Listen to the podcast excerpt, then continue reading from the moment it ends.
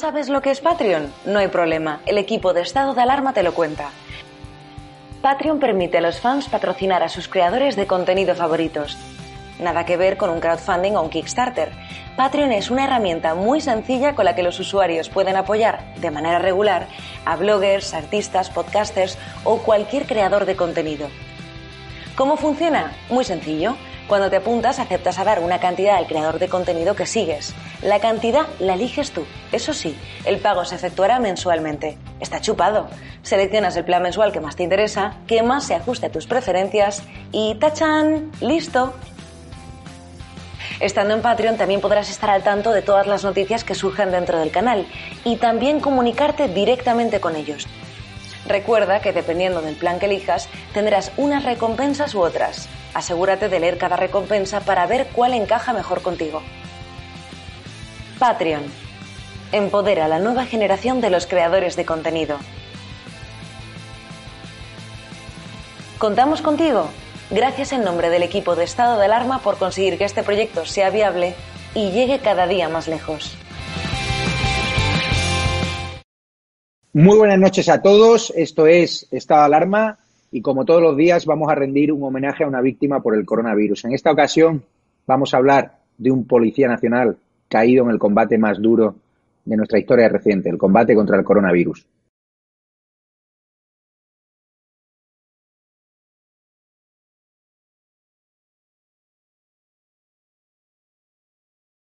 Esa persona que han visto ahí es Mariano Sánchez, un policía nacional muy querido por su familia y un policía que ha caído en su lucha contra el coronavirus. Hoy se ha vuelto a producir un repunte en el número de fallecidos. Ya llegamos cerca de los 38.000. Somos el país con mayor número de muertos por millón de habitantes. Si nos creemos además las cifras oficiales, que ya está diciendo la justicia en Castilla y León y en Castilla y La Mancha, que los datos no son reales, que hay una tasa superior, al menos el doble de muertos reales frente a las cifras oficiales. Nosotros llegaremos hasta el final. Un fuerte abrazo a toda la familia de Mariano y también a esos agentes, compañeros suyos que están recibiendo órdenes directas para reprendernos a los ciudadanos que estamos portando la bandera de España, que yo a partir de ahora voy a hacer todas las gestiones con la bandera de España, porque estamos viendo escenas lamentables en Alicante, en la calle Núñez de Balboa de Madrid, donde los agentes están siendo obligados por el Ministerio del Interior a perseguirnos por llevar la bandera de España que eso es un atentado contra derechos fundamentales, el derecho a la manifestación y el derecho a la libertad de expresión, que es la bandera nacional,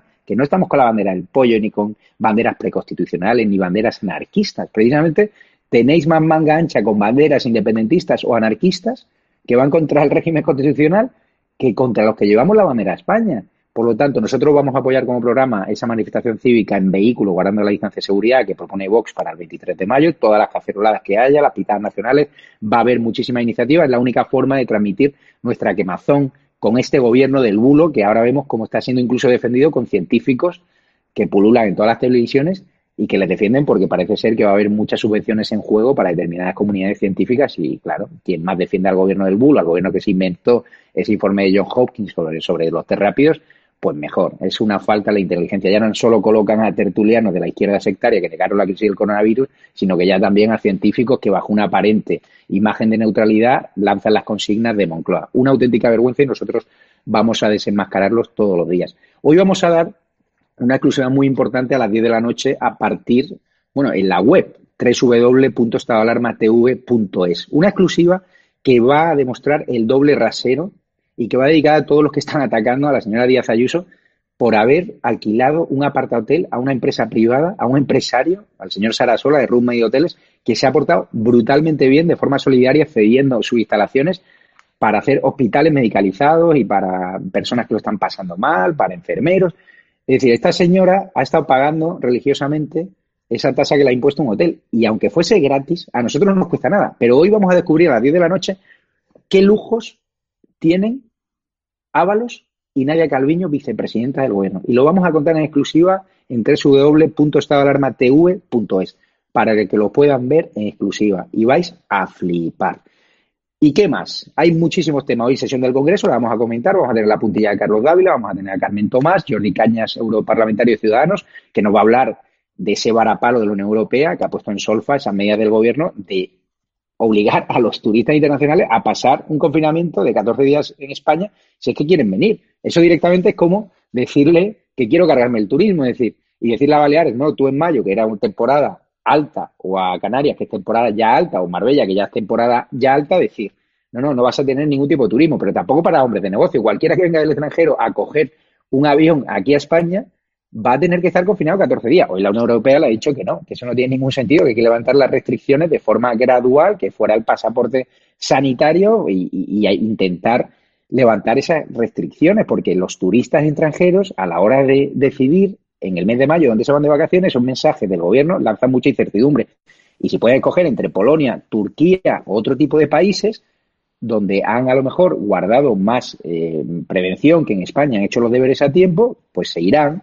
Y es así, y esto es un mercado competitivo. Está claro que el turismo en España se va a resentir muchísimo por esas medidas que está provocando más incertidumbre en el sector hotelero, que se va a ir a pique este verano y que ya lo están advirtiendo. Es decir, no tiene ningún sentido esa medida de confinar a los turistas extranjeros durante dos semanas. Pero vamos a hablar también del baño que le ha dado Cayetano Álvarez de Toledo en el Congreso a Carmen Calvo, reprochándole que ese comité de expertos, otra mentira más del gobierno del bulo, no existe. Y ahora dice Moncloa que son funcionarios. Ya, ¿qué funcionarios? ¿Qué, ¿Quiénes son?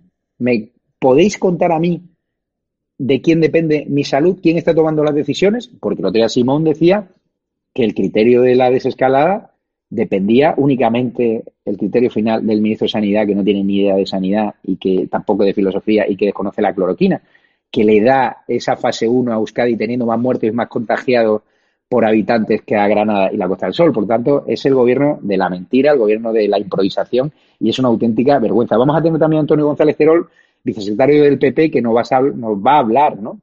de lo importante ¿no? que es ese plan B que propone Casado, que ya le ha dicho al presidente del gobierno que no cuenten con ellos para prorrogar el estado de alarma. Ciudadanos todavía no ha decidido qué va a hacer, ya han iniciado esas negociaciones preferenciales, pero Pedro Sánchez tiene una idea clara, que es prorrogar el estado de alarma un mes más, porque está claro que ellos lo que quieren, al menos una parte de su gobierno, la comunista, es aprovechar esta situación de estado de alarma para convertirlo, si no estamos ya, en un estado de excepción e imponer un régimen político, económico y social distinto. Y así lo hemos visto y se ayudarán de la paguita, que es que no tiene ya de qué demostrar ni que no cobras ingresos. Con tu declaración responsable, vale. O sea, es decir, vas a cobrar una paguita por la cara. Y vamos a hablar de muchos temas. Gil Lázaro, que ha reprendido muy duramente de Vox a Marlaska por, por, esa persecución de la policía a personas con la bandera española.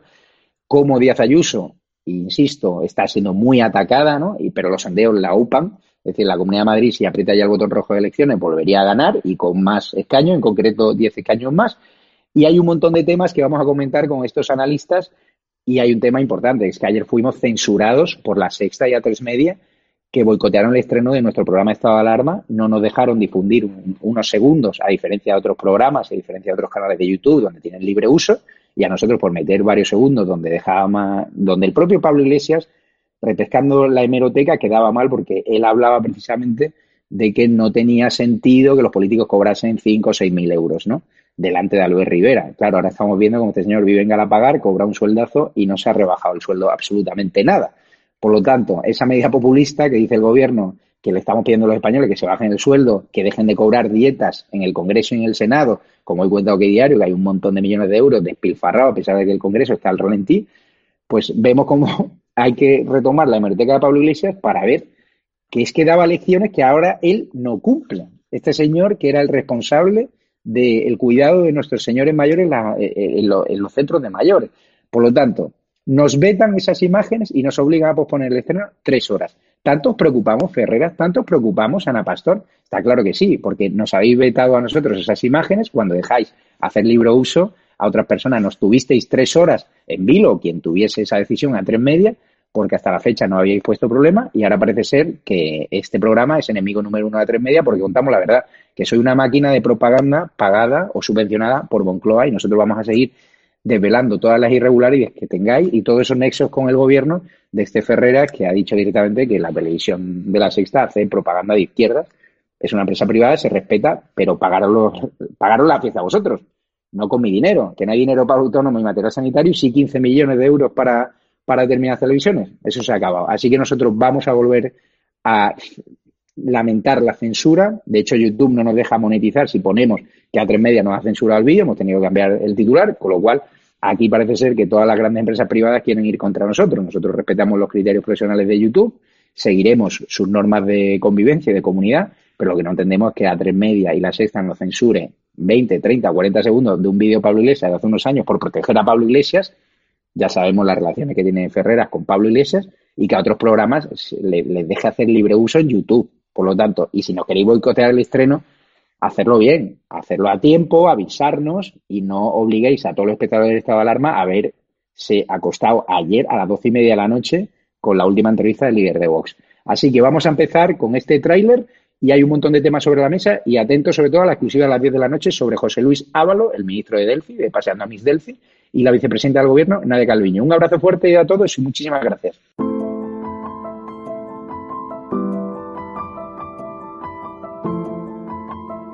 mismas propaganda en España, mismas mentiras en Europa. Ahora piden otro plan Marshall, pero recuerde que el que tomó Europa hace 75 años fue para contener al comunismo, no para patrocinarlo, como pedía el otro día su vicepresidente en el Financial Times. Ustedes llegaron tarde, usted llegó tarde. Su negligencia se cuenta en miles de vidas rotas y en millones de vidas arruinadas. Piénselo, si por esto no se dimite, entonces ¿por qué? Mire usted, por la democracia, por la libertad y por España, Vox va a seguir plantándoles cara.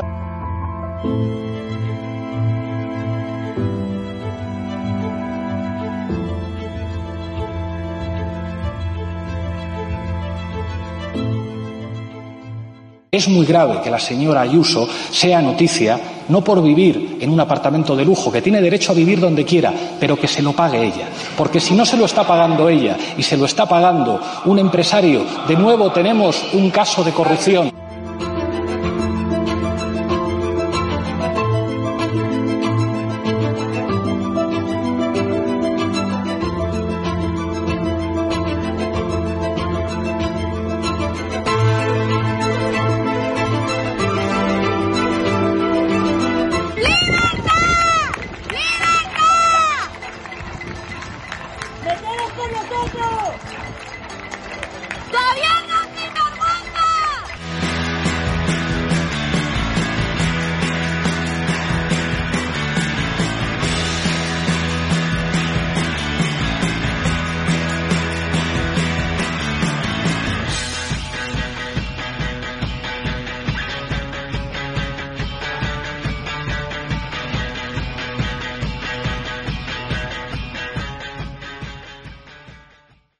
Noches a todos. Ya estamos aquí con la mesa virtual, una mesa hoy espectacular. Estamos hoy con Carmen Tomás de Economía para Todos de Radio y Libertad Digital. ¿Qué tal te encuentras, Carmen?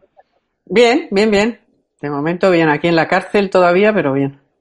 Jordi Cañas desde Bruselas, el fotocall te delata, que estás al menos trabajando en el Parlamento Europeo, eurodiputado de Ciudadanos. ¿Qué tal te encuentras? Muy bien, Javier, ¿cómo estáis? Y don Antonio González Terol, vicesecretario de Política Territorial, diputado nacional del Congreso por el Partido Popular. ¿Qué tal se encuentra, Antonio? Pues muy bien, Javier, muchas gracias. Un poco de ruido de fondo, espero que no moleste mucho la entrevista, pero bien, contento trabajando activamente. Vamos a empezar precisamente por Antonio. Hoy hemos vivido la sesión de Congreso, en el Congreso de los Diputados, una sesión nuevamente tensa. Vamos a ver primeramente una de las intervenciones de Pablo Casado, porque le ha reprochado precisamente al gobierno sus mentiras, ¿no? Unas mentiras que luego las comentaremos. Europa ya ha dado un duro varapalo a las medidas restrictivas del turismo. Vamos a escuchar a Pablo Casado y lo comentamos con su vicesecretario. Ahora pasamos ya de esos brotes verdes a la UE asimétrica, de la Champions League a la gama alta del éxito, del plane al escudo social. Mismas propaganda en España, mismas mentiras en Europa. ¿Qué le parece este discurso inicial de Pablo Casado, muy contundente contra el gobierno? Ya habéis anunciado que no vais a apoyar más prórroga del estado de alarma. ¿Os habéis dado cuenta que fue un error darle ese voto de confianza la semana pasada al presidente del gobierno, sabiendo cómo se está comportando, por ejemplo, con ciudadanos? lo que le hemos dejado es que siga mintiendo y constatar si esa mentira iba a alcanzar también eh, al Partido Popular o incluso a Ciudadanos. A Ciudadanos, la resolución, por ejemplo, que llevaron acerca del decreto de estado de alarma se lo votaron negativamente. Pero yo voy a hablar de mi partido. Miren, lo que hemos constatado es que dijeron a la Comisión Europea que el déficit del año 19 era del 2,6% y Eurostat les ha rectificado diciendo que es del 2,82%. 3.000 milloncejos de euros menos de lo que en realidad han gastado. Un déficit acumulado por cuenta corriente en el año 2019 de 35.000 millones de euros. Eso es la mochila que llevan gracias a los viernes sociales, gracias a esos viernes que utilizó para hacer campaña electoral el presidente del gobierno. Un crecimiento económico que tenían previsto que fuera del 1,8% este año, que hubieran de rectificar al 1,6% y que acaban de decir a Bruselas que en realidad va a ser una caída de nueve puntos en el PIB para este año y sorprendentemente una V asimétrica, una subida del 6,8% en el crecimiento del PIB para el año que viene, lo cual no es creíble en ningún caso porque nunca este país ha tenido ese crecimiento en un solo año. Mentira tras mentira. Escudo social que en realidad están haciendo los ayuntamientos, diputaciones y comunidades autónomas, que han estado mucho más a la altura de las circunstancias que este gobierno que entendemos que era difícil que hiciera todo bien, pero mucho más complicado que hiciera todo mal y están a base de prueba-error, cometiendo fallos todos los días, rectificando los reales decretos que anuncian en el aló presidente o en sus reuniones con los presidentes de las comunidades autónomas. Es triste constatar cómo este gobierno ineficaz muestra su falta de voluntad, su falta de compromiso y sobre todo su aversión a la autocrítica y a de una vez desactivar esta excepción constitucional que es el estado de Carmen Tomás, ¿cómo has vivido tú la sesión del Congreso? ¿Qué tipo de posiciones has visto que mueven los partidos? Está claro que el PP pasa al ataque, ¿no? Eh, para que Vox no la adelante por la derecha, que Ciudadanos sigue ahí un poco en la retaguardia, a expensas de, los movimientos del gobierno, aunque viendo ya que esos acuerdos preferenciales del gobierno no sirven para nada, ¿no? Bueno, yo no creo que el PP lo haga por si tiene que estar más a la derecha o al centro. Yo he visto a Pablo Casado muy firme, muy seguro. Eh, hay un montón de. Eh, también es verdad que ves a Sánchez que le puedes hablar de peras que te habla de manzanas. O sea, les da completamente igual. Yo es lo que más sorprendida me tiene, de verdad. Eh, sesión tras sesión, aló tras aló, es eh, mentir, mentir, mentir, mentir y les da completamente igual. Le haces una pregunta y te contesta con otra cosa que no tiene nada que ver con el argumentario de redondo. Pero yo quería añadir a lo que acaba de decir Terol más datos todavía.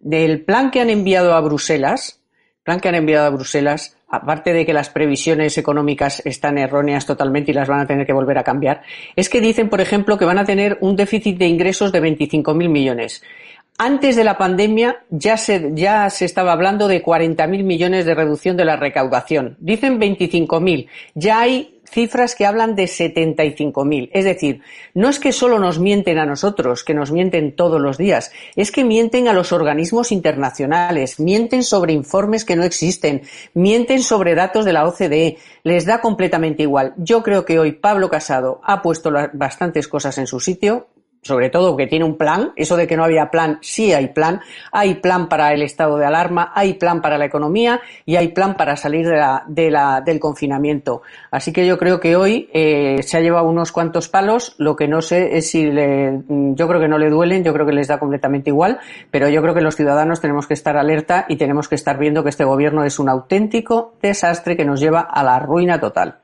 Vamos con Jordi Cañas, que está en el corazón de la Unión Europea, en Bruselas, donde se toman las decisiones y donde me consta que hay algunos eurodiputados que están sorprendidos no con este posicionamiento del gobierno a favor de restringir el turismo, obligando a los turistas a pasar 14 días confinados en una habitación de hotel o un apartatel o, o donde ellos quieran, pero no tiene sentido.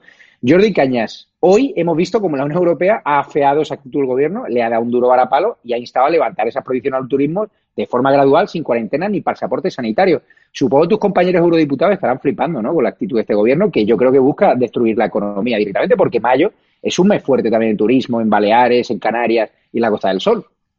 Sí, pero, pero Javier, no únicamente el turismo, cualquier tipo de, movimiento y viajes de negocio. Pues es que cualquier persona que entre a España vía avión eh, tiene que estar 14 días de cuarentena. O sea, eso es cortocircuitar, eso es, eso, es, eso es blindar blindar e impedir por una frontera eh, eh, o, eh, imposible de cruzar a aquellas personas que vengan aquí a hacer cualquier tipo de actividad, que vengan a España a hacer cualquier tipo de actividad. O es un perjuicio evidente para el turismo. Es un sector que ocupa más, o que, es prácticamente el 10% del PIB en España, que ocupa a millones de, ciudadanos. Es un tiro en el pie del sector, no es un tiro en el pie del gobierno, es un tiro en el pie directamente al sector y, por lo tanto, al empleo de millones de españoles.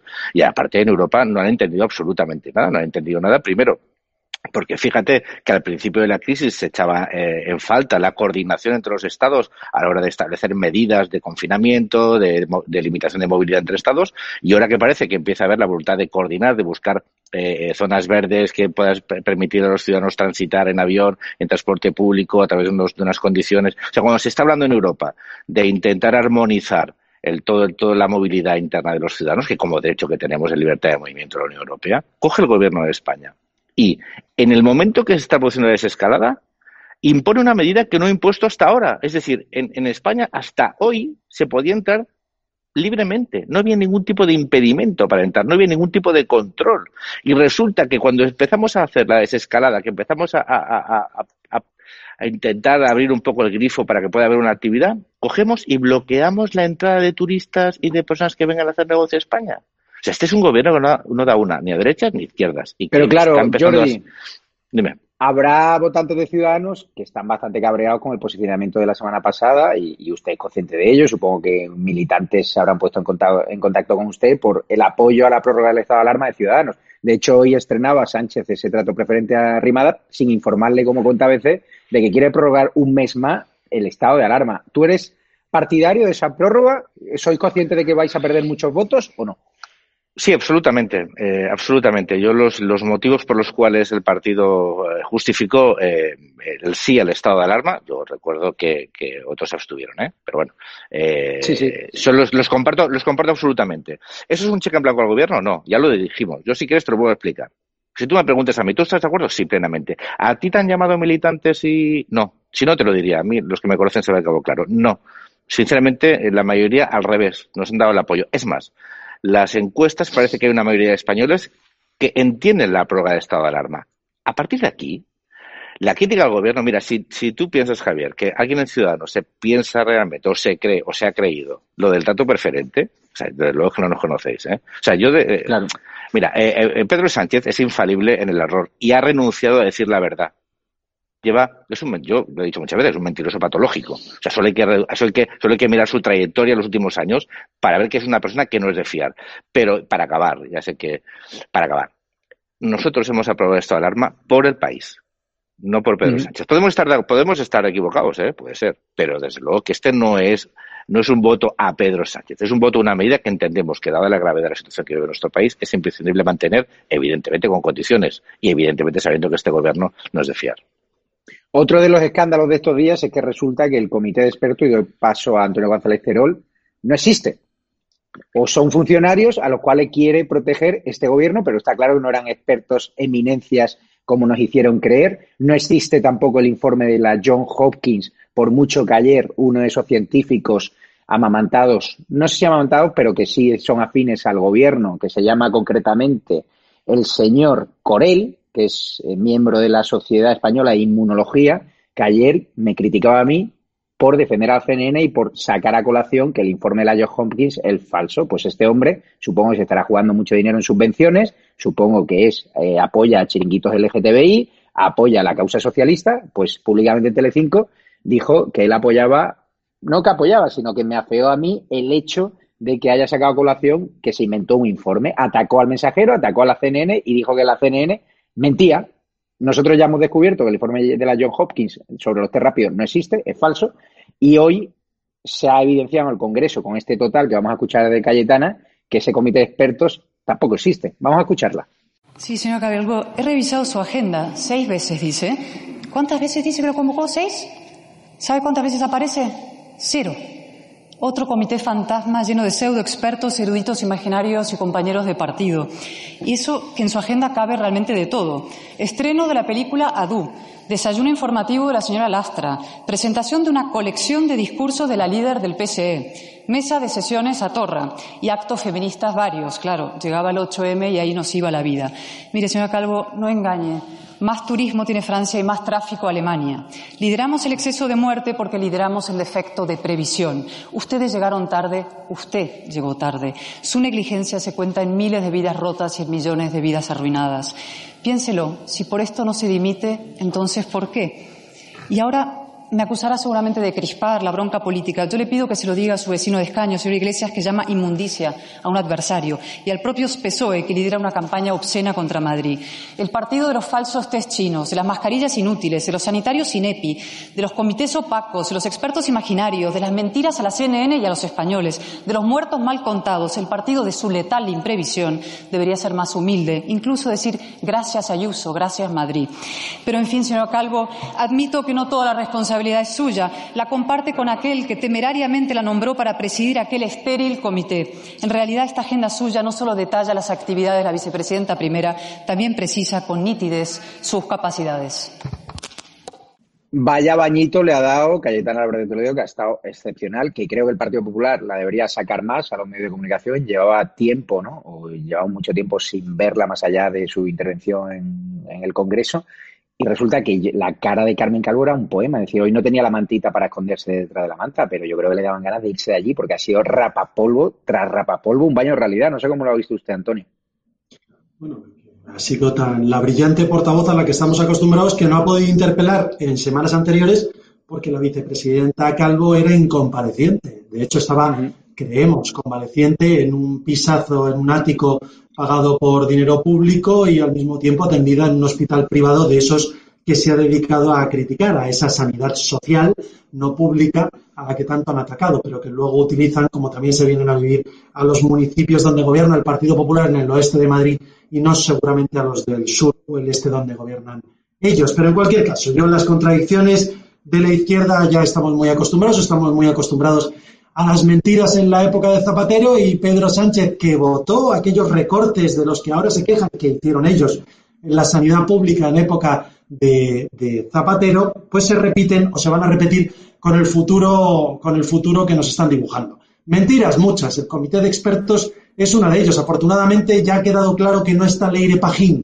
porque hubo sospechas de que Leire Pajín, como gran experta planetaria sanitaria, podía estar presente en este comité de expertos, pero sí que sabemos que ni son de alta cualificación, lo hemos conocido por muchos medios de comunicación, ni tampoco independientes técnicos que nos sigan las instrucciones de gobierno, como nos tiene acostumbrado el señor Fernando Simón. Pero todo esto sirve para crear el argumento, el argumento del podio del éxito, ese que dijo que era en el que estábamos la vicepresidenta cuarta del gobierno. ¿Es podio del éxito tener más de 27.000 muertos? ¿Es podio del éxito tener más de 40.000 eh, sanitarios contagiados? ¿Es podio del éxito tener más de 200.000 contagiados en toda España? ¿Es podio del éxito no haber hecho pruebas suficientes porque directamente se compran 5 millones de test a China en el todo a 100, solo que por el bonito precio de 38 millones de euros y hay que tirarlos todos porque no tienen la sensibilidad de vida? Es el podio del éxito tener a un ministro astronauta que dice que no hay que hacer test porque no valen para nada, cuando en Francia esta semana están haciendo, van a hacer semanalmente 700.000 test para detectar y tener un mapa de contagio como el que pide Pablo Casado, el presidente de mi partido, que lo ha dicho en su intervención, con ese plan de reconstrucción real, con medidas económicas, sanitarias y jurídicas, medidas como, oiga, hagan test masivos, hagan, hagan mapas de cero prevalencia, garanticen la apertura en seguridad, den las EPIs necesarias a los sanitarios, hagan test a los sanitarios que están en los hospitales. O sea, ¿qué pasa, Antonio? Contra el coronavirus. Moncloa, para su propaganda, pues tiene a periodistas subvencionados, a medios subvencionados, y ahora también tiene una cohorte de supuestos expertos o científicos, que de título son, a los cuales los hacen brillar en todas las televisiones, y estos expertos están defendiendo al gobierno del bulo cuando decía ayer este experto en inmunología, no, no, es que es verdad lo que, lo que decía Pedro Sánchez, que estamos a la cabecera de los, de los países que han hecho más test rápidos porque hay un informe de no sé qué y hubo un error de cita. Digo, yo lo que pienso hoy, ¿no? Somos los líderes en test rápidos falsos y piratas del mundo, seguro. Eso está claro. Y por culpa de esa negligencia del gobierno, se han multiplicado los casos y han caído muchas personas y por eso hay 3.000 personas que ya se han querellado contra el gobierno. Pero vamos a dar paso ahora a un total de Gil Lázaro, el diputado de Vox, que hoy ha estado también brillante, que ha puesto contra las cuerdas al ministro del Interior Marlasca, que está dando, según nos cuentan agentes de la Policía Nacional, instrucciones a la delegación del gobierno para que se persigan a españoles de bien que van con su bandera, para que se apacigüen esas revueltas pacíficas en la calle Núñez de Balboa y en otros lugares como Alicante. Nos están llegando denuncias por todos los sitios de ciudadanos que dicen que cada vez que lleva una bandera a España, hoy en COPE escuchábamos una señora que lleva una bandera a España que ha sido multada, según su testimonio, por llevarla en el coche. Yo por eso me he puesto este polo, que es un poco retro, de Padel Low de hace muchos años. Antonio sabrá a lo que me refiero, pero aquí tiene la bandera a España y yo a partir de ahora voy a hacer todas mis gestiones en la calle que pueda, con este mismo polo, siempre y cuando no me acusáis de ser el, Guillermo este, ¿no? El Íñigo este gran hermano que no se cambiaba de polo. Pero voy a ir a las principales gestiones con este polo para reivindicar mi bandera de España porque no hay forma de, de hacerlo y de plantarle cara a esta gente que tratan de coartarnos nuestro derecho a la libertad de expresión y de manifestación. Vamos a escuchar a Gil Lázaro que ha convertido el confinamiento sanitario en un auténtico eh, encierro generalizado de la población española con una anulación absoluta de derechos y libertades y con toque de queda a las once de la noche. Usted ha dado órdenes de espionaje y censura en las redes que sabe que son órdenes ilegales porque las llamadas investigaciones prospectivas están prohibidas en nuestro ordenamiento jurídico y por tanto no sería de extrañar que estuviera clandestinamente haciendo lo mismo con correos electrónicos y conversaciones telefónicas. Usted ha impartido a las fuerzas y cuerpos de seguridad órdenes ilegítimas de actuación coactiva contra ciudadanos que pretenden ejercer sus derechos y libertades y, por tanto, está poniendo en una situación límite a esos profesionales en su relación con los ciudadanos, como manifestaba y advertía ayer el portavoz de la Unión Federal de Policía.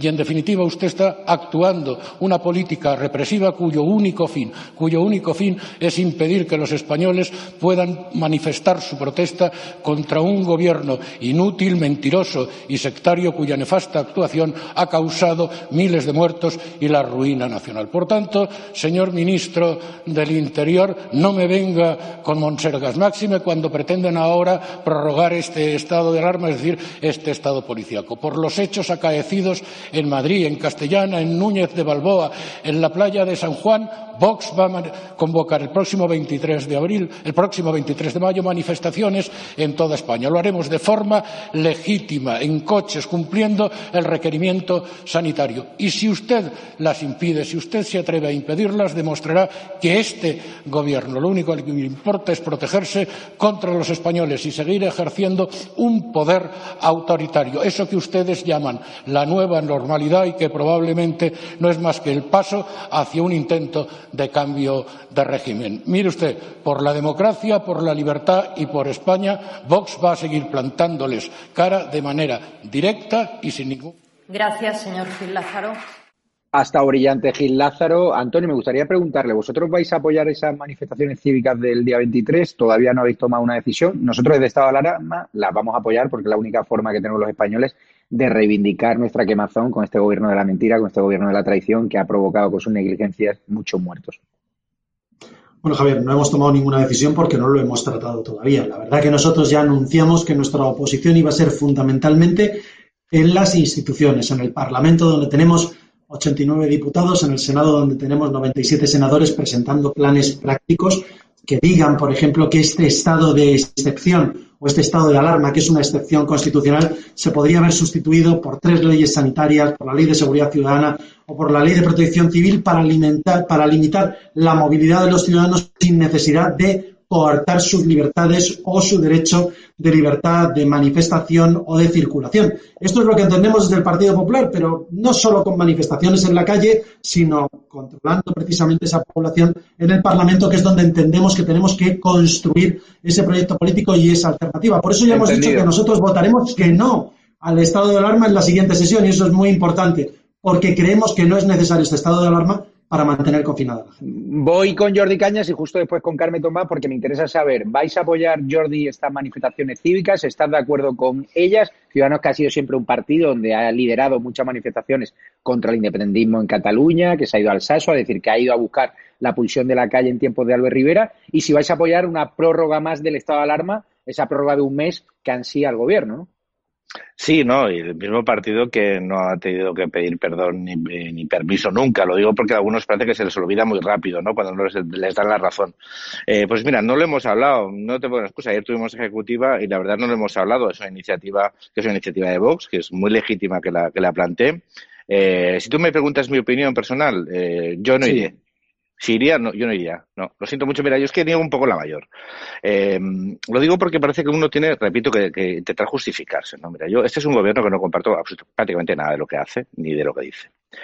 Pero hay una, hay una realidad. Eh, en, la mayoría de los países europeos, sin duda, ha habido un confinamiento. Y hay un confinamiento. Yo lo he vivido aquí en Bruselas.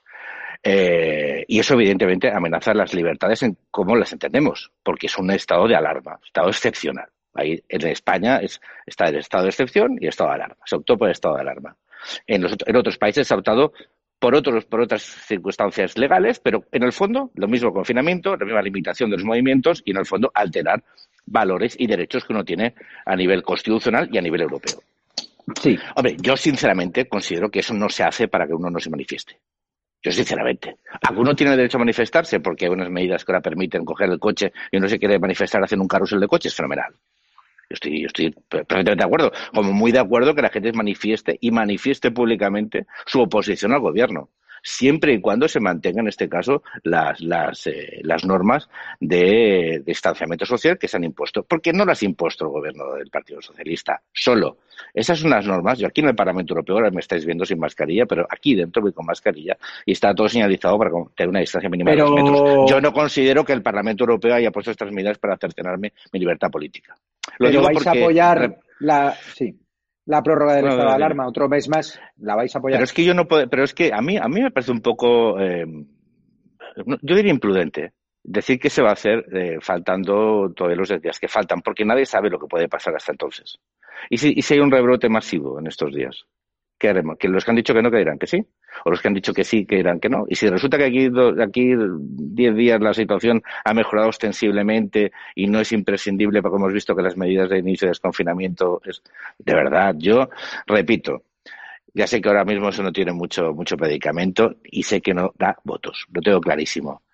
Pero hay una diferencia entre la situación provocada por un virus y por una actitud negligente de un gobierno, que eso estamos y coincidimos todos, con qué hay que hacer en el espacio de tiempo que la, la amenaza del virus sigue no latente, sigue presente. Y yo creo sí. que ahí confundir el apoyo a unas decisiones que se mueven dentro de un marco de alarma con un apoyo a un gobierno, yo lo puedo entender que eso es un uso partidista que se puede hacer, pero también te digo, eh, no, no, confundamos, porque oye, eh, la crítica es imprescindible, la denuncia. Este gobierno, mira, la Marlasca, por ejemplo, lo que está diciendo el, el, el parlamentario de, de Vox al ministro Marlasca Coincido buena parte de las cosas que dice. Oye, perdona, a, a, a, yo pensaba que eso solo lo hacían eh, en Cataluña con los que van a la bandera de España. Pues no, resulta que también se hace en el resto de España. Yo ya he vivido esto. Y sé que eso es conculcar los derechos y libertades. Y evidentemente Marlaska hace un uso ilegítimo del voto de las redes sociales, así lo hemos denunciado. Y evidentemente Marlaska, pero no de ahora, ¿eh? desde que inició eh, su andadura como ministro, ha considerado que hay ciudadanos de primera y segunda. Os tengo que explicar lo que, lo que han sufrido las, las diputadas y diputados de ciudadanos en la, en la sí, lo sé, lo, lo pero... Entonces, quiero decirte, ah, ¿eso significa que la decisión de confinamiento se adopta para cercenar los derechos y libertades libertades individuales, yo eso no lo comparto. Pero vamos es a una medida, es una medida que, pero... ha, que, ha, permitido, ha permitido, y finalizo, Javier, de verdad, ha permitido eh, eh, a, eh, limitar los contagios, como se puede comprobar. A que el gobierno está utilizando el estado de alarma, te repito, sí, sí lo está haciendo. Si se lo está haciendo, si es que eso yo creo que cualquiera Pero... que tenga ojos y los escuche es evidente. Sí, vamos Pero ¿cuál a es la alternativa? No, a mí me gustaría, no, a mí me gustaría que me dijeran alguien quién es la alternativa, porque yo puedo tener el deseo, un desideratum. Yo puedo decirle al gobierno que tiene que hacer A o B. Pero ¿lo hará el gobierno?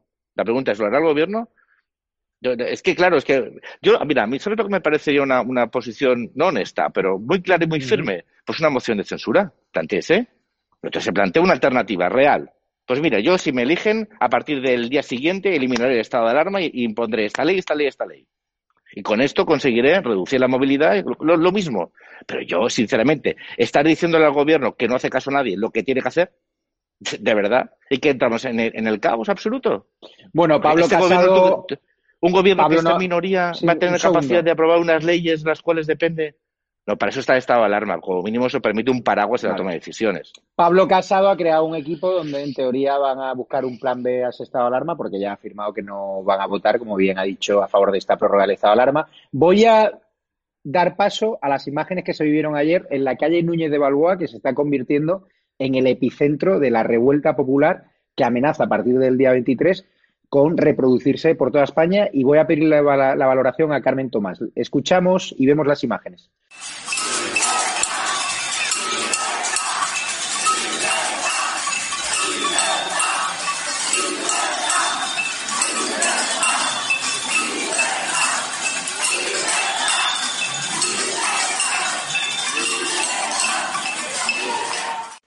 Carmen, ¿es este el camino, el camino del descontento popular, el camino del estallido social que busca Vox? De hecho, Abascal anuncia caceroladas diarias y protestas constantes, la manifestación del día 23.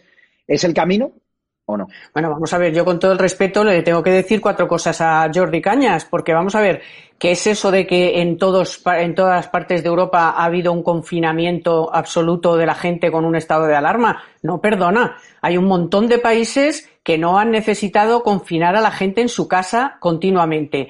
Otros países como Alemania, y tengo un hijo allí y sé de lo que hablo, nada de confinamiento en sus casas, ni siquiera estado de alarma, ni de emergencia, ni nada. O sea, no.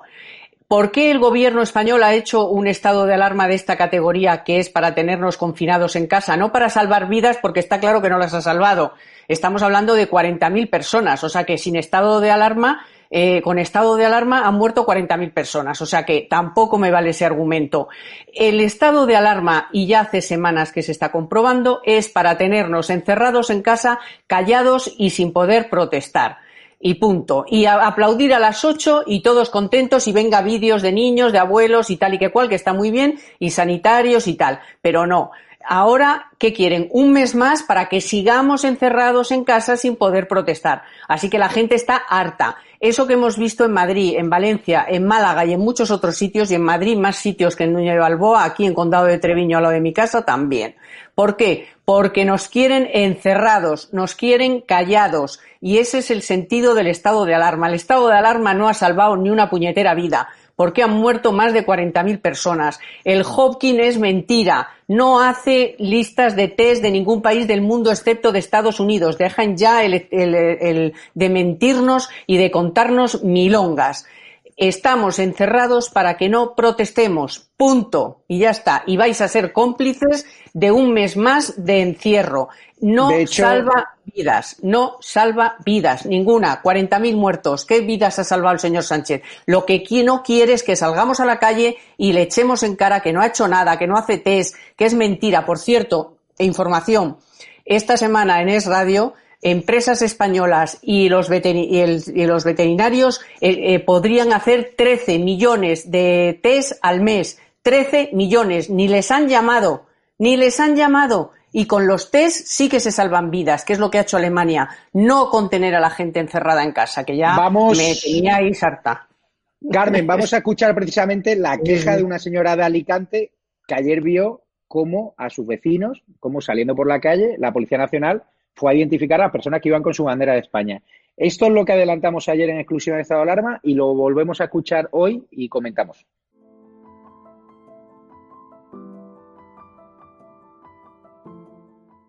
nos ha ocurrido hoy en la rotonda de los quesos de la playa de San Juan.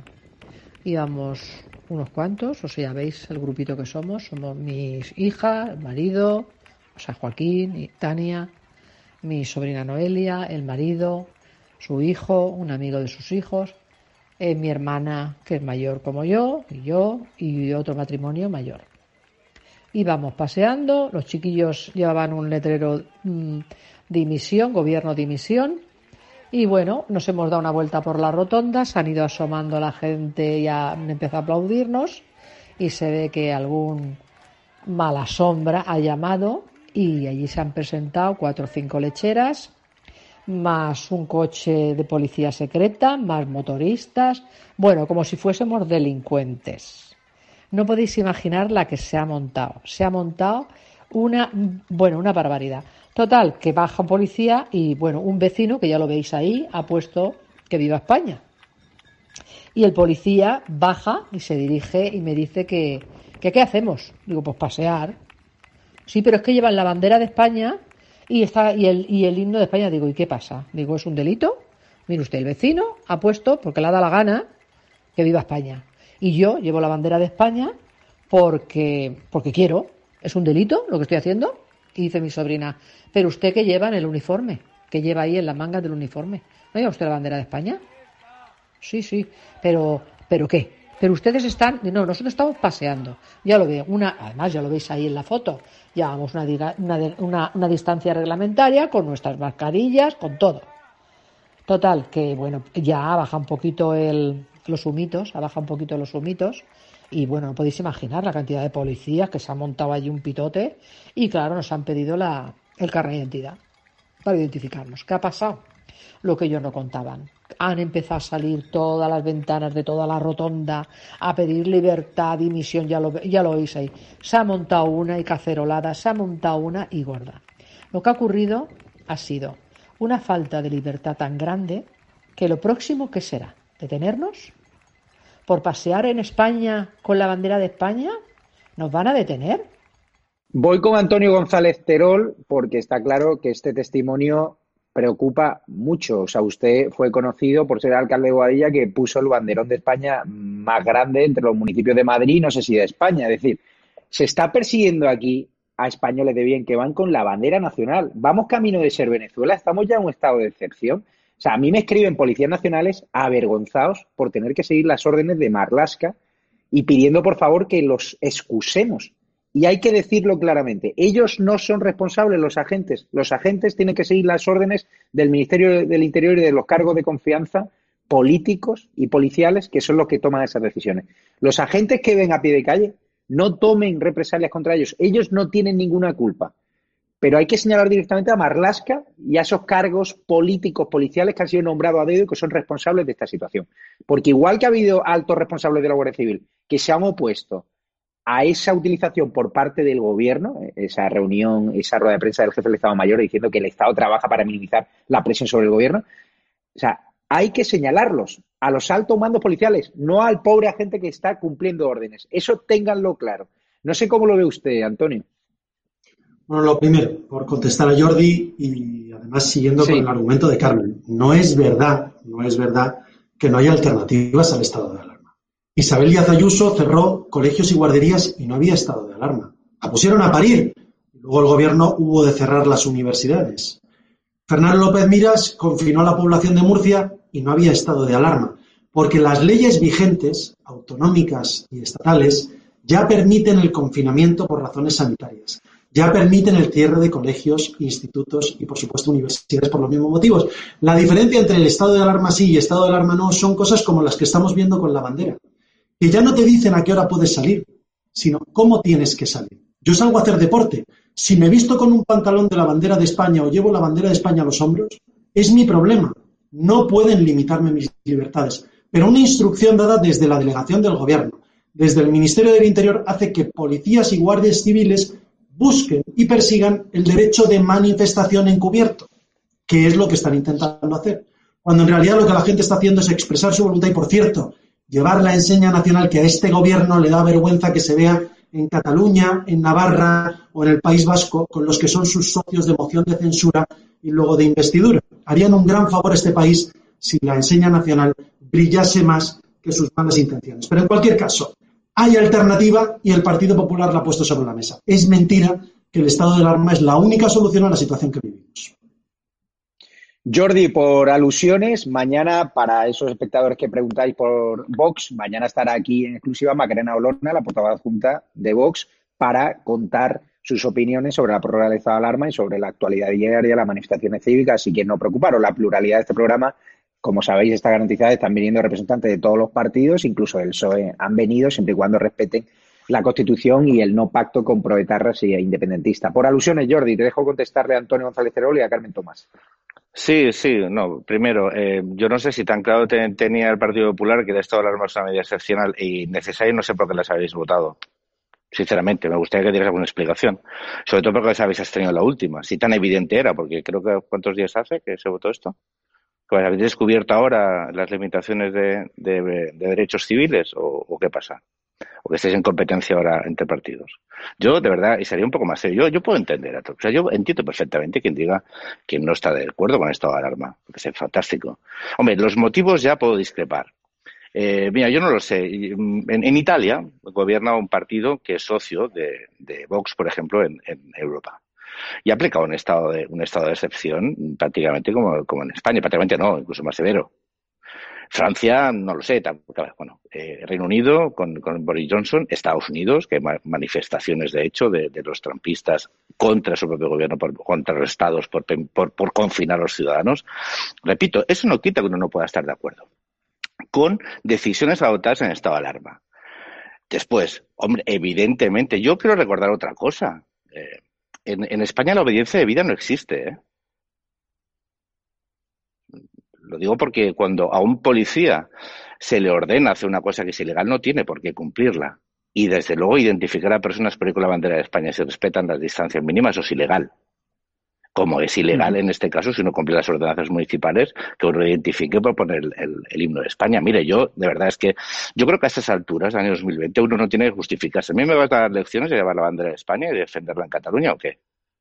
Porque yo la he llevado donde cuesta, ¿eh? No solo que te identifiquen, no más cosas como otros compañeros del Partido Popular. ¿eh? O sea, aquí yo no entro en discusiones con nadie. Lo que quiero decir que algunos llevamos, pues mira, desde el año 2006, políticamente, antes, previamente como ciudadanos, defendiendo determinadas cosas para acertar lecciones, y menos en este tipo de contextos. Yo puedo entender la diferencia política, la acepto absolutamente, la respeto. Yo a nadie le diré mentiroso, en ese sentido. Eh, hay alternativas, no, lo que digo que son alternativas que tú no puedes garantizar que se apliquen. ¿Por qué? Porque no tienes mayoría parlamentaria. Y entonces, ante la imposibilidad de adoptar unas medidas alternativas, ¿cuál es la solución? De verdad, que hay una solución. Perfecto, ya le digo, moción de censura. Yo creo, de verdad, ¿eh? es relativamente sencilla y cumple todo, todo, de verdad, ¿eh? es, es, perfecta. Bueno, eso es una idea que quizás os puedo dar. Entendido, Jordi. ha quedado claro eh, su planteamiento. Queda claro, ¿no? Voy a volver al Congreso porque Pablo Iglesias ha atacado a Díaz Ayuso, a la heroína, a la presidenta de la Comunidad de Madrid, que mejor ha gestionado con el presidente de Murcia la crisis del coronavirus y los datos están ahí y los hechos están ahí a pesar del número de muertos que tiene la Comunidad de Madrid, que no son achacables, bajo mi punto de vista, a la gestión de la Comunidad de Madrid, porque fue la Comunidad de Madrid la que evitó una mayor sangría, porque pidió el cierre antes que nadie, pidió el cierre de los centros de mayores y de colegios antes que nadie, y se encontró con la manifestación del 8M que autorizó la delegación del gobierno. O sea, viendo esa situación dantesca, Díaz Ayuso y el alcalde de Madrid supieron reaccionar a tiempo, también con la ayuda de Begoña Villacís e Ignacio Aguado de Ciudadanos, por supuesto. Pero que ahora no me vengan a decir que la crisis del coronavirus la ha provocado Díaz Ayuso. Y es que vamos a ver ahora el total de Pablo Iglesias atacando, como está atacando cada día la izquierda mediática, como si no hubiese un mañana a Díaz Ayuso. Y eso es sin duda porque están temblando por los sondeos que hay, que si ahora apretase el botón rojo Díaz Ayuso, probablemente ganaría con bastante diferencia y llevaría, por ejemplo, a Ciudadanos a una posición más residual según los sondeos. Vamos a ver lo que le ha dicho Iglesias, el vicepresidente del gobierno Díaz Ayuso. Y ustedes, sin embargo, hoy son noticia otra vez por defender el interés particular. Es muy grave que la señora Ayuso sea noticia no por vivir en un apartamento de lujo, que tiene derecho a vivir donde quiera, pero que se lo pague ella. Porque si no se lo está pagando ella y se lo está pagando un empresario, de nuevo tenemos un caso de corrupción y le aseguro que la ciudadanía en una situación de pandemia no va a consentir más casos de corrupción. Lamentable ataque. Primero, el empresario del que habla Pablo Iglesias es el señor Sarasola, que ha tenido un comportamiento ejemplar y solidario y ha cedido de forma gratuita un apartamento a una señora que tenía que estar aislada, como ha estado aislada Carmen Calvo, en viviendas de lujo que pagamos de nuestro bolsillo. Y esta noche, a las 10 de la noche, en la web de www.estadalarmatv.es, daremos en exclusiva una serie de informaciones sobre los lujos que tienen el señor Ábalos y la señora Nadia Calviño, representantes del gobierno, a costa de nuestro bolsillo. A mí que un empresario le preste un apartamento a esta señora, siempre y cuando no haya una relación posterior o anterior de contratos o de historias raras, si obviamente Rumey ha tenido contratos con la Comunidad de Madrid de forma legal y transparente, ¿qué problema hay? Pero que no porque yo te doy un apartamento, te lo dejo, luego te voy a dar un contratazo. No, de hecho, la, la posición de esta cadena ha sido muy solidaria y han convertido sus hoteles, o al menos lo han ofrecido, en hospitales medicalizado. De hecho, no sé si el realizador me puede poner el comunicado del Rundmei que desmiente tajantemente estas acusaciones de la izquierda radical. ¿Me lo puedes poner? Pues ahí leemos, ¿no? En relación a las informaciones publicadas sobre el apartamento de la presidenta de la Comunidad de Madrid, dice que desde el inicio de la pandemia ha puesto a disposición de todas las consejerías todo su hotel y edificio de apartamento. Un total de 13 establecimientos en Madrid, Barcelona, Granada y varias ciudades. Todos estos establecimientos se cedieron de forma desinteresada y gratuita para acoger a personal sanitario, bomberos, etc. Roommate Group había acordado antes del inicio del estado de alarma dar servicio a la presidenta de la Comunidad de Madrid, uno de sus apartamentos, ya que está necesita un lugar óptimo para la gestión de la crisis durante la situación excepcional. La presidenta de la Comunidad de Madrid pagará personalmente la factura correspondiente, al igual que hacen el resto de sus huéspedes y Costa Bruno para la Comunidad de Madrid, al tratarse de un uso del apartamento de larga estancia, el precio estipulado por noche de 80 euros por noche. Encima va a pagar, cuando hemos visto cómo hay otros representantes del gobierno que van por la jeta a determinados sitios o cómo viven en determinados emplazamientos que pagamos todos los españoles. Pero es que aunque se lo hubiese dado gratis, si es que a nosotros no nos cuesta nada, es la ayuda a un empresario solidario. No sé cómo ves, Carmen Tomás, esta, esta polémica, porque está claro que la cacería contra Díaz Ayuso está empezando.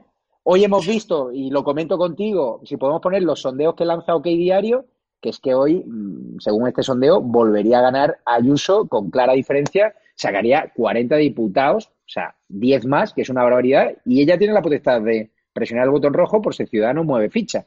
37 el PSOE, es decir, eh, Vox 13, con lo cual estaría garantizado su permanencia en el poder. Está claro que está haciendo bien las cosas. Yo, como siempre digo, esta crisis del coronavirus, la líder de la oposición está siendo Díaz Ayuso, más que Pablo Casado, que además Pablo Casado acepta ese papel porque está claro que el PP está utilizando a Díaz Ayuso y Almeida como arietes principales para evidenciar una buena gestión frente al de gobierno de, y la mala gestión de, del gobierno de Sánchez, ¿no?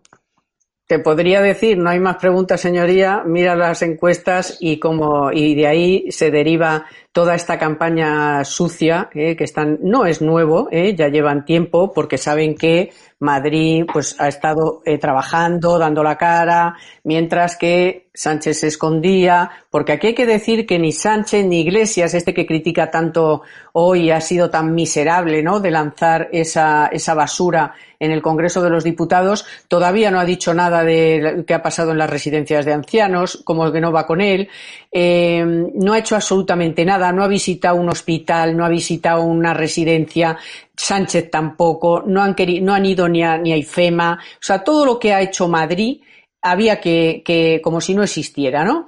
Eh, incluso si el hospital cierra y todos los médicos y las enfermeras que han estado en ese hospital salen fuera, aplauden a la presidenta, bailan, se felicitan, encima la critican porque menudo show que se ha montado la señora Ayuso. Es una auténtica vergüenza, pero tiene una, una razón una única razón, que es que las encuestas y la de OK, Diario es un poquito peor incluso que la de ABC. Pero Carmen, me has dejado un tema, o sea, eh, la perdona la vida Pablo Iglesias, o sea, habla de lujos el señor que vive un no, yo no le, es que, es que todavía no con tu dinero y el mío. Es decir, siendo profesor Irene Montero, cajera del Saturn, podrían pagarse el casoplón de Galapagar, que oficialmente vale una pasta, pero que hablan muchas fuentes de que ese casoplón debería haber costado más dinero y que quién lo ha pagado. Es decir, cuidadito, Pablo Iglesias, que usted prometió que no se iba de Vallecas y está viviendo con toda la jeta un casoplón que yo a día de hoy no me puedo permitir. No me lo puedo permitir. Y tú sí con mi dinero.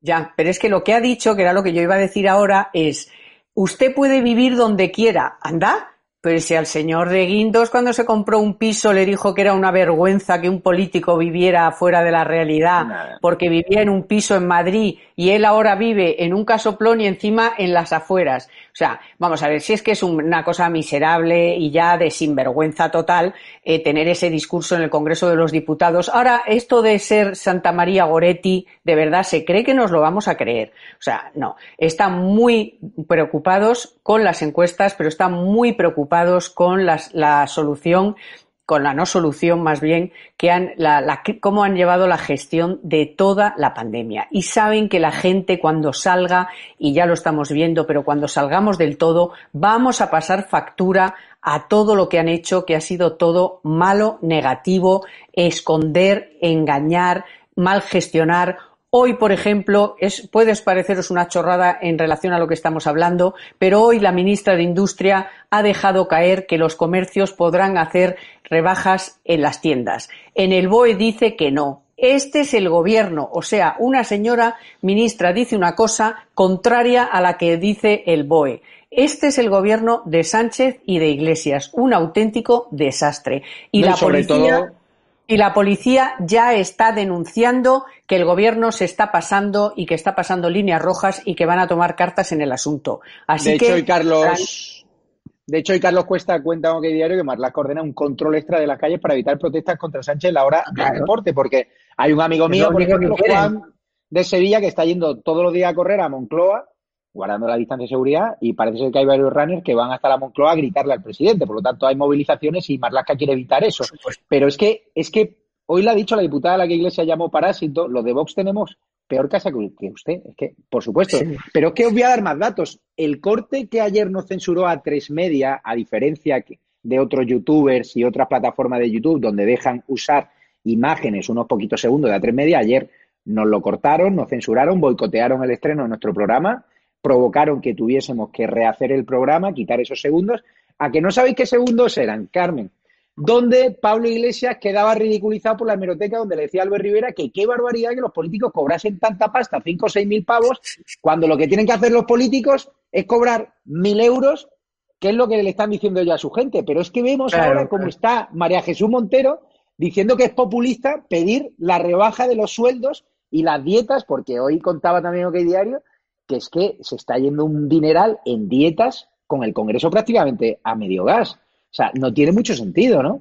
Y sin embargo, el señor Ross de Mercadona, ¿eh? bajándose el sueldo, quedándose, eh, quitándose el sueldo, todo para dedicar ese dinero a, a, la sanidad española. O sea que tanto eh, criticar a los empresarios y son los que no les parece populista eh, que donen material, que se quiten el sueldo, que eh, den unas pagas a sus empleados, cosa que todavía no ha dicho oficialmente tampoco el presidente del gobierno que va a dar una extra a los sanitarios por el trabajo que han realizado. O sea, si es que, si es que son, son, son la demagogia con patas, si es que además les pillas cada cinco minutos, cada cinco minutos se contradicen, van eh, de santitos y luego eh, eh, no hacen nada. O sea, ¿qué ha hecho algo Pablo Iglesias? Eso es lo que digo. ¿Qué ha hecho Pablo Iglesias? Pablo Iglesias es el vicepresidente social. ¿Quién está dando de comer a las personas que están en las colas en la calle? Cáritas, la Cruz Roja, la Iglesia, los bancos de alimentos, las parroquias. ¿Dónde está la vicepresidencia? ¿Qué escudo social niqueleñe?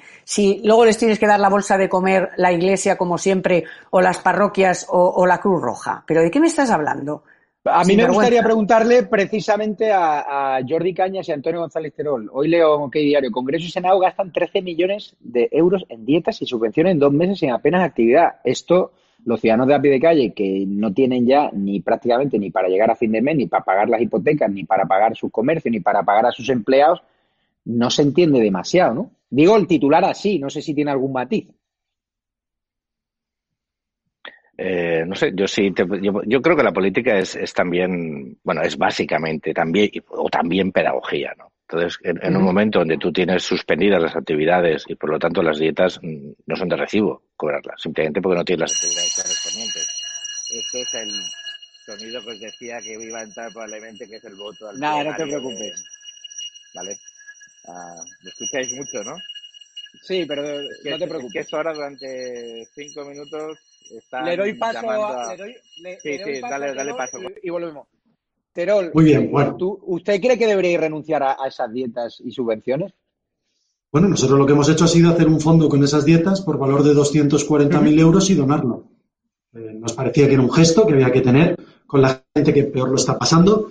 Eh, este gobierno, que además incluso sus ministros comunistas decían que no iban a cobrar más que tres veces el salario mínimo interprofesional, si recordáis, anuló esa restricción para cobrar los sueldazos, entre otras cosas, supongo que para pagar la parte de la hipoteca que el marqués de Galapagar tiene en el pedazo de chalet en el que vive en un municipio ampliamente gobernado en el pasado por el Partido Popular del oeste de la Comunidad de Madrid. No se ha ido a ningún municipio del, este, en este caso gobernados por el Partido Comunista, sino uno del oeste hasta ahora gobernado por el Partido Popular.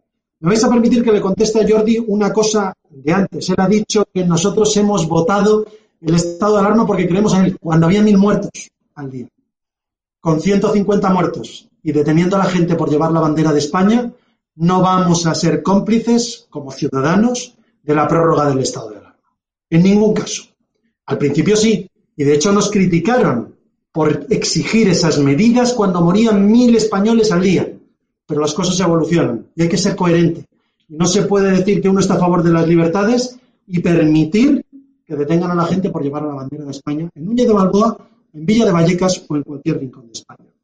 En cuanto al resto de cuestiones que, por ejemplo, ha dicho Carmen, bueno, yo creo que la poca vergüenza del vicepresidente social de gobierno la demuestra con las declaraciones de estos días. Que un señor que vive en la opulencia y que se supone que siendo el vicepresidente social del gobierno debería ayudar a los que más lo necesitan, debería ser el primero que renunciase, si de verdad cree en eso que ha prometido toda su vida, porque lo ha exigido en otros políticos, el que renunciase a parte de su sueldo. Nosotros siempre hemos dicho que lo importante de un político no es que cobre menos, sino que se gane el sueldo que cobra. La pregunta es, durante el estado de alarma, ¿el ministro Garzón se ha ganado el sueldo que cobra? ¿Qué ha hecho? Se ha ganado el sueldo que cobra el ministro de Universidades. ¿Qué ha hecho el ministro Castells? Se ha ganado su sueldo la ministra de Trabajo, que presume de que hay ahora más gente subsidiada que antes del principio de la crisis. Creía que el mérito de un país y de una ministra de Trabajo era que hubiera menos subsidiados y más gente trabajando en la Vamos. Yo le pido no que cobren menos, sino que se ganen su sueldo, que se lo ganen. Vamos a escuchar, para cerrar hoy la sesión del Congreso y ya acabamos, y os saco el último tema y nos vamos, que tenéis hoy mucha prisa, estáis muy atareados, normal, con este gobierno, como para no estarlo en la oposición. Vamos a escuchar la puntilla de Carlos Dávila, que ha seguido atentamente la sesión del Congreso. Vamos a escucharlo. Dejó escrito Víctor Hugo que los tontos son, forman un pueblo. Yo no sé si forman un pueblo, pero aquí en España forman por lo menos un gobierno. Díganme ustedes de qué otra forma se puede llamar a un gobierno que lo que hace en este momento son dos cosas que han sembrado estupor en toda Europa. Una, que los propios europeos, desde alemanes a daneses, no puedan venir a España si no es a confinarse en una casa que la mayoría de ellos no tienen o en un hotel que o tiene todos los servicios comunes cerrados o simplemente el que está cerrado es el propio hotel. ¿A qué van a venir a España? Se les exige, se les exige que antes pasen una cuarentena, que se queden aquí tontitos y que se queden efectivamente como nos hemos quedado todos los españoles confinados en nuestros propios domicilios. Pero a más a más, no es de tontos presumir, no es de liberticidas presumir, mejor dicho, el que las pequeñas tiendas, los pequeños comercios no puedan vender al precio que quieran? Pero estos tontos ilustrados, ¿de qué se creen que están hablando? ¿Con quiénes se creen que están gobernando? ¿Con quiénes van a intentar que se aplaquen en los próximos meses? Porque aquí en España lo que está surgiendo ya con todo, con todo clamor, con toda facilidad en todas las capas del, pueblo español es la palabra libertad. Gritamos libertad como libertad se pedía ya en 1812, como libertad se pedía durante la última época de la, de la República, marcada sencillamente por la conculcación de todos los derechos fundamentales. Hay una sola esperanza, aparte de lo que hagan los partidos, y ahora me referiré a lo que ha hecho últimamente el Partido Popular, que ya mucha gente, la esperanza es que mucha gente se esté reuniendo en las calles con los coches o desde los balcones para pedir que nos dejen en paz de una vez, que este gobierno deje de enojarnos, de molestarnos y de decir cómo tenemos que vivir. Les decía que también hay una pequeña apertura, una puerta también a esta esperanza de manos de un plan B que ha presentado el Partido Popular que tiene por etapas o por fases dos iniciativas que a mí me parecen estupendas financiar por fin un plan nacional de sanidad, el plan Cajal, que incluye no solamente la iniciativa privada, sino la iniciativa pública o las dos conculcadas en el mismo espacio sanitario, que es el de curar los enfermos. Y apostar, esa es una segunda fase, una segunda iniciativa, apostar por no subir más impuestos, es decir, hacer todo lo contrario a lo que pretende hacer este gobierno, que es insultar, quitar el dinero del, bolsillo de los españoles, de todos aquellos que hayan tenido unos ahorros por encima del millón de euros. Son muchos los españoles y sobre todo gente que podría crear empleo, que podría crear prosperidad y a la que se le quiere grabar con un 4%. Frente a eso, ¿qué nos ofrece Sánchez? Mentira tras mentira, falta de idoneidad falta de actitud y desde luego una capacidad para enojar al pueblo en general que no tiene evidentemente ninguna solución. No hay peor cosa que un tonto con iniciativa. Pero si un tonto con iniciativa encima es malo como los tontos con iniciativa de los pueblos antiguos y clásicos, es ya un peligro público. Sánchez es un riesgo para la mente y para la seguridad nacional. Está claro que si el presidente del gobierno fuese un toro, esta puntilla le habría matado figuradamente hablando, ¿no? Porque le ha, dado un baño de realidad brutal, Carlos Dávila. Pero es que están restringiendo no solo los movimientos de ciudadanos con la bandera española, sino, ciérrame el plano de Jordi, sino que Sánchez está permitiendo rezar en la calle a los musulmanes mientras prohíbe los actos católicos al aire libre. Por lo que cuenta Carlos Cuesta hoy diario, una orden del Ministerio del Interior a la policía le indica a los agentes cómo actuar para beneficiar a los islámicos y perjudicar ¿no? a los católicos, según leo este titular. Carmen, usted como católica, que creo que usted es católica, ¿qué le parece? Bueno, yo no soy católica, bueno, soy más bien agnóstica, pero me da igual. Perdón. Yo soy tolerante. Pero, está, en una casa, está en una casa católica, vamos. yo soy tolerante, soy tolerante con todos, pero tolerante con todos. Lo que yo no entiendo es este gobierno que felicita el Ramadán y no dice nada de la, de la Semana Santa. O sea, eh, yo, a mí no me sorprende porque es seguir la trayectoria de este, de este gobierno, querer cargarse la Semana Santa, fastidiar a los católicos, estar todo el rato tocando las narices a la iglesia, o sea, eso es un, eh, vamos, es su, su estado natural.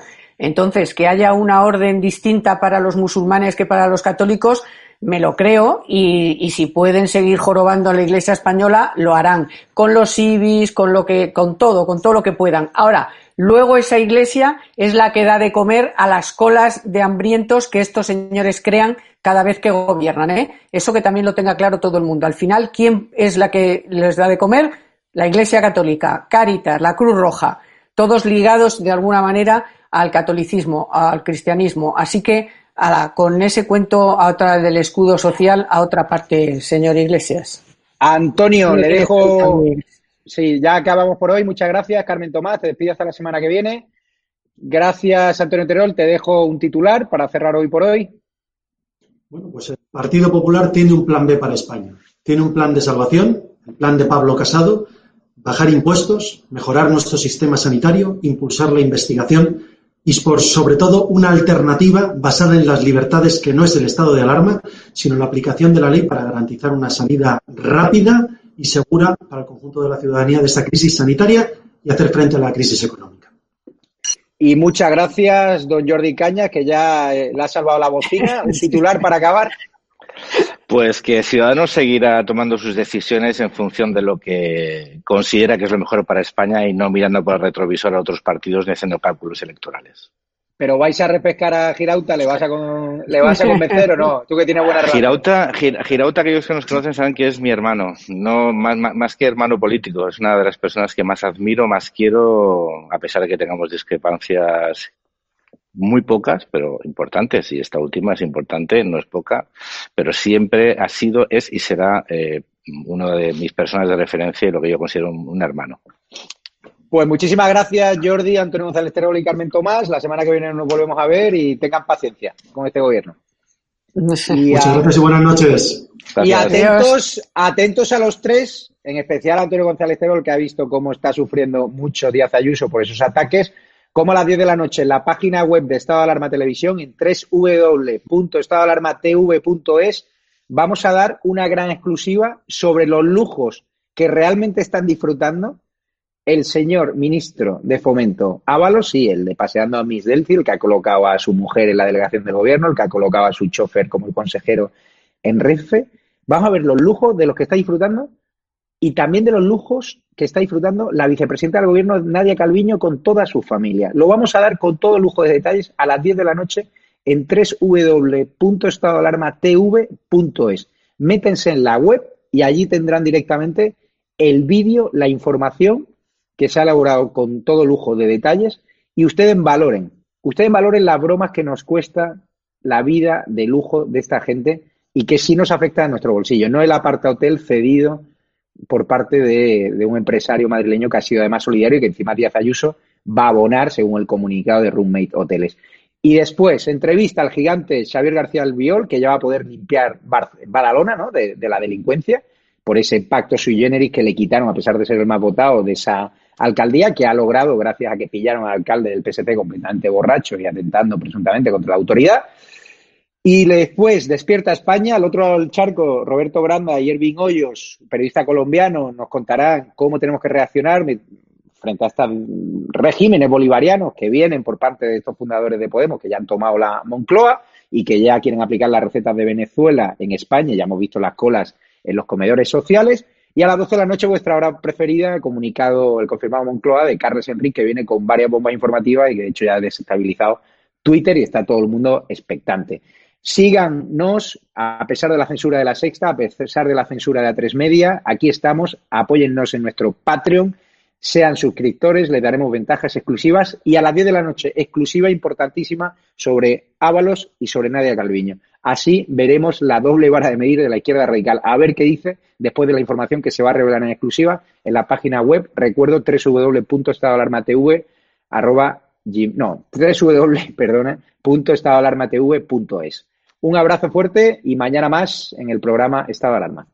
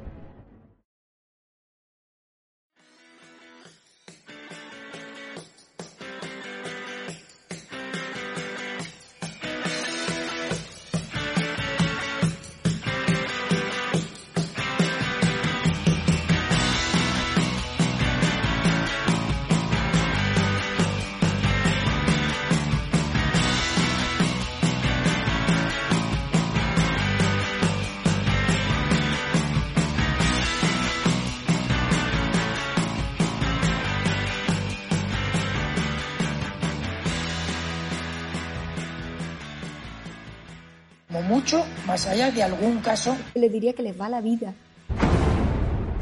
Tenemos un incremento de casos muy significativo. Cada decisión minuto a minuto está siendo la adecuada. No lo puedo explicar. Pueden sentirse protegidos. Esta es la situación que tenemos en la UCI.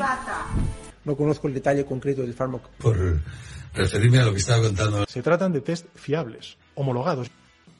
Ya no tiene punto de retorno. La obligación del gobierno es gobernar y gobernar significa decidir.